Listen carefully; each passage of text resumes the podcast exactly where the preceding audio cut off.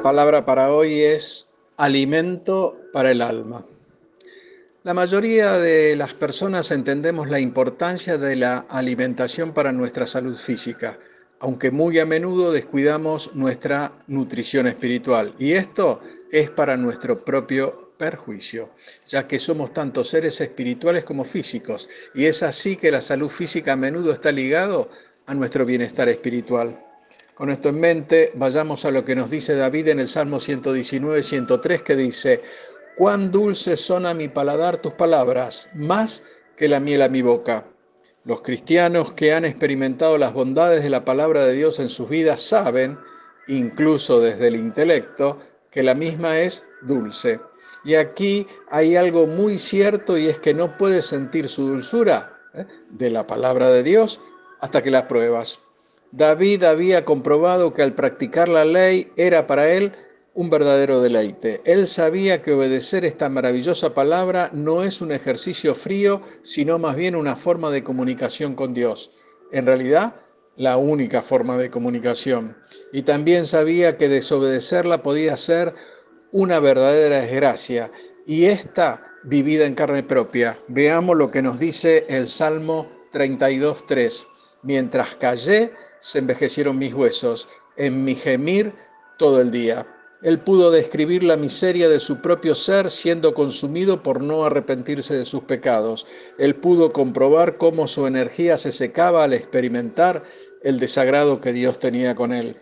Salomón escribió en Proverbios 3, 7 y 8 lo siguiente, No seas sabio a tus propios ojos, teme al Señor y apártate del mal, será medicina para tu cuerpo y refrigerio para tus huesos. Y Jesús clarifica todo diciendo, bienaventurados los de limpio corazón, pues ellos verán a Dios. Por lo cual podemos concluir que la santidad trae gozo y nos muestra una visión más clara de la grandeza de Dios. Hermano, nosotros debemos saber que la obediencia limpia nuestro paladar de los engaños que trae el pecado a nuestras vidas. Y sabido está que no podemos ver la bondad del Señor si nos estamos satisfaciendo con nuestros propios deseos pecaminosos.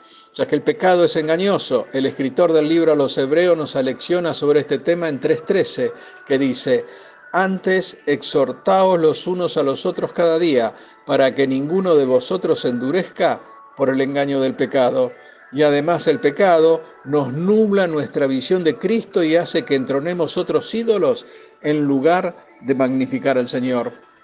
En determinadas oportunidades los discípulos de Jesús le instaban a que éste coma, y él les dijo que tenía una comida de la que ellos no sabían. En Juan 4:34 dice, mi comida es que haga la voluntad del que me envió y que acabe su obra. Aquí podemos ver que para Jesús hacer la obra de Dios tenía prioridad sobre sus propias necesidades físicas. Creo que en el Getsemaní nada aterrorizaba más a Jesús que la copa venidera, pero nada lo satisfacía más que hacer la voluntad del Padre. Y Jesús obedeció y experimentó la amargura para que cuando vos y yo obedezcamos la voluntad de Dios, podamos experimentar su dulzura. Nosotros sabemos que cuando Dios le pidió a Abraham que sacrificara a su hijo Isaac, en el mientras tanto que subían a la montaña, dijo, Dios se proveerá de sacrificio, muy posiblemente diciéndose a sí mismo, debe haber otra manera. Y la hubo. Dios proveyó un cordero. Cuando Jesús oró al Padre diciéndole, ¿puede haber otra manera? No la hubo. Y él entendió que obedecer no es solamente elegir el bien sobre el mal, sino más bien es acoger, estar satisfecho en Dios sobre cualquier cosa. Y hermano, nosotros debemos discernir la voluntad y la dirección que Dios quiere para nuestras vidas. Y esto solo podremos saberlo estudiando su palabra. Dios promete que la misma no volverá vacía. Y si nosotros atesoramos porciones diarias de su palabra, las mismas nunca resultarán en calorías vacías. La sabiduría y las profundas nociones de la escritura infunden en nuestra alma conocimiento y paz. Sus relatos son inspiradores y nos dan esperanza. Sus mandamientos nos ayudan a evitar dolores en toda, toda nuestra vida. La palabra de Dios puede suplir nuestras necesidades, es alimento para nuestros corazones, paz para nuestras almas, dirección para nuestras mentes y nutrición para nuestros cuerpos.